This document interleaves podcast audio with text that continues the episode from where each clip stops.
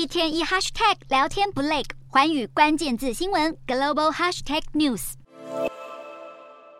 乌俄战争满周年，欧美国家准备加强力道制裁俄国。美国财政部长耶伦二十三日表示，正在和 G7 国家讨论对俄罗斯实施进一步措施。叶伦表示，国际的制裁成功逼使俄国一些优秀的企业家还有外资出走，同时俄国正在减少主权财富基金的持有比例，因此先前制定的石油价格上限确实减少了俄国的收入。而美方与合作伙伴正准备寻求更多制裁措施来对付莫斯科。白宫事后也证实了相关说法。华尔街日报则引述美国外交官报道，拜登政府可能会在这周宣布对两百个俄罗斯个人和实体实施新制裁，而西方现在的重点方向已经转向填补制裁措施的漏洞，来加强打击帮助俄国逃避制裁的第三方国家。德国经济部长哈伯克就指出，俄国很明显有规避制裁的现象，一些禁运的货物仍继续流入俄罗斯，因此德国政府也将揪出违规的企业，祭出惩处。不过，先前宣布将对俄国实施第十轮制裁的欧盟各个成员国家似乎还没对新一轮制裁达成协议